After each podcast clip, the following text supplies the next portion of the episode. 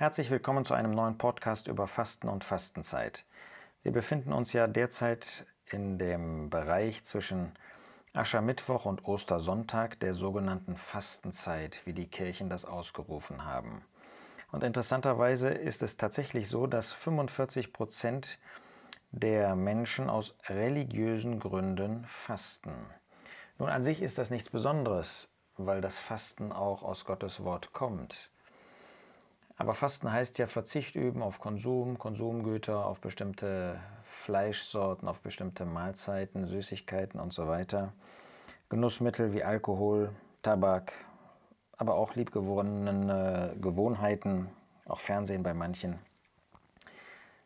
Aber warum fastet man eigentlich? Ist das jetzt irgendwie ein gutes Werk, das man tut? Wir als Christen wissen, dass man mit guten Werken weder den Himmel sich erkaufen kann, noch dass man Gottes Wohlwollen, Gottes besondere Zuwendung durch Fasten oder durch Werke bekommen kann.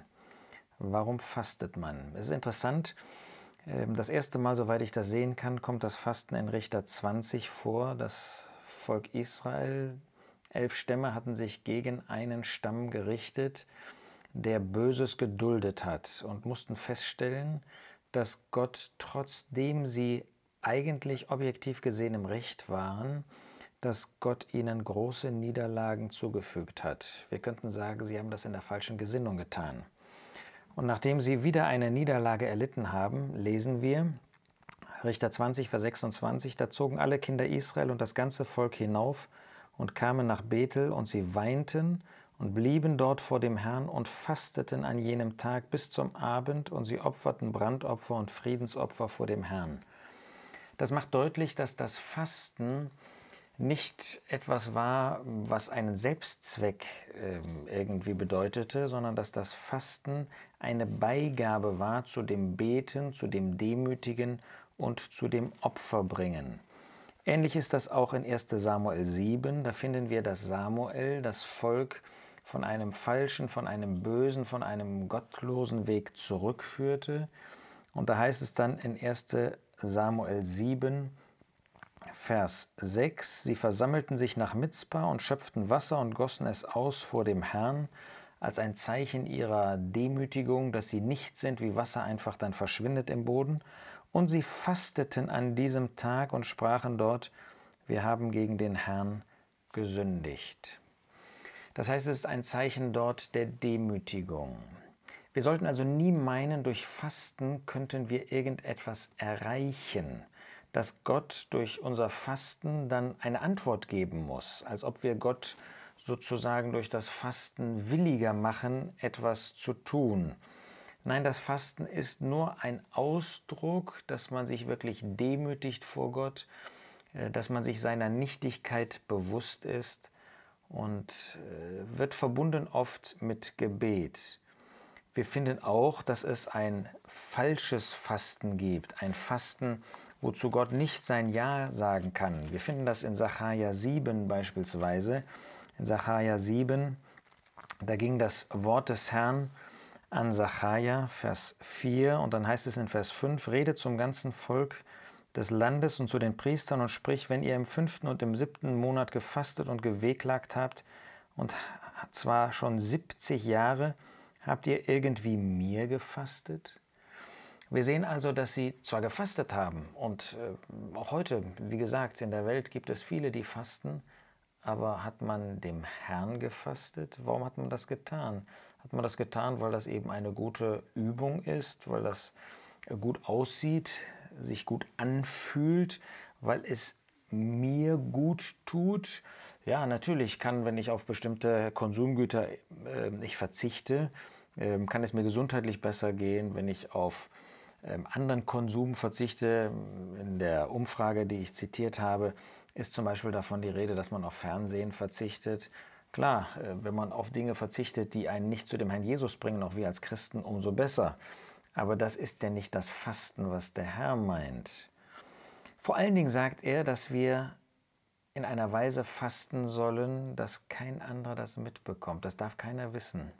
Es gibt also nicht so irgendwie ein kollektives Fasten heute unter uns Christen, ähm, wo wir uns gegenseitig dann ähm, vielleicht noch äh, besonders geistlich oder heilig vorkommen. Das kennt Gottes Wort nicht. Nein, der Jesus selbst sagt in der sogenannten Bergpredigt in Matthäus 6, in Vers 16, Wenn ihr aber fastet, so seht nicht düster aus wie die Heuchler, denn sie verstellen ihr Gesicht, damit sie den Menschen als Fastende erscheinen. Genau das. Ähm, jemand, der fastet oder jemand, der betet, der soll nicht irgendwie meinen, besonders heilig zu sein und womöglich dann auch noch ein heiliges Gesicht aufziehen. Nein, wir sollen nicht als Fastende erscheinen. Wahrlich, ich sage euch, sie haben ihren Lohn schon empfangen. Du aber, wenn du fastest, so salbe dein Haupt und wasche dir das Gesicht, damit du nicht den Menschen als Fastender erscheinst, sondern deinem Vater. Darum geht es.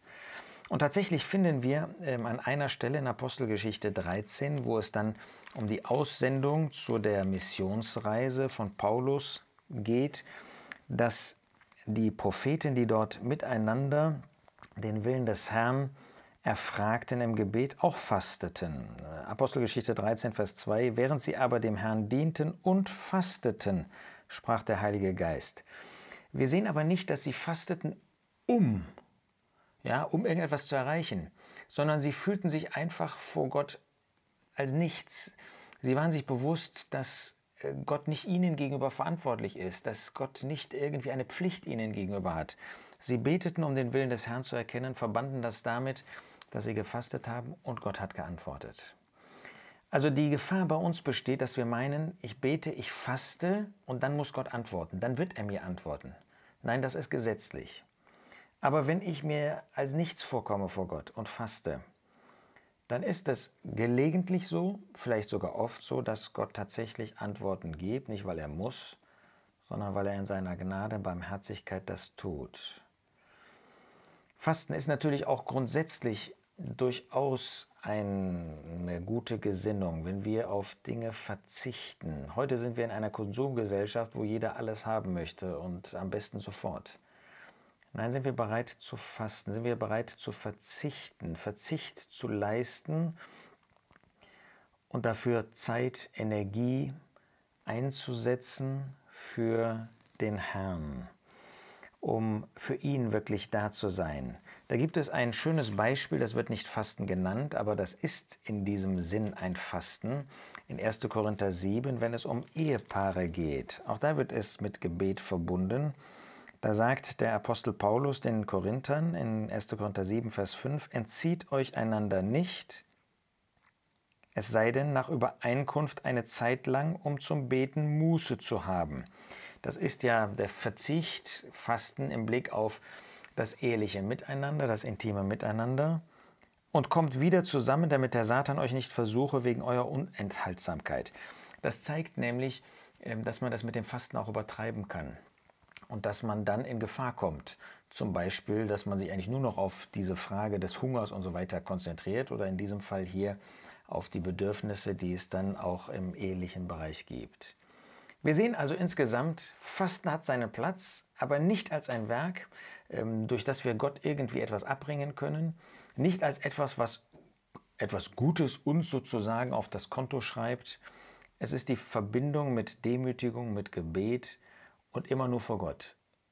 In dem Moment, wo ich das vor anderen tue, habe ich meinen Lohn schon von den Menschen empfangen und nicht von Gott. Vielleicht ist das eine Anregung, mal darüber nachzudenken, nüchtern nachzudenken, was Gott zu diesem Thema sagt. Wir finden im Neuen Testament keinen Befehl, keine Aufforderung zum äh, Fasten. Das wollen wir bedenken.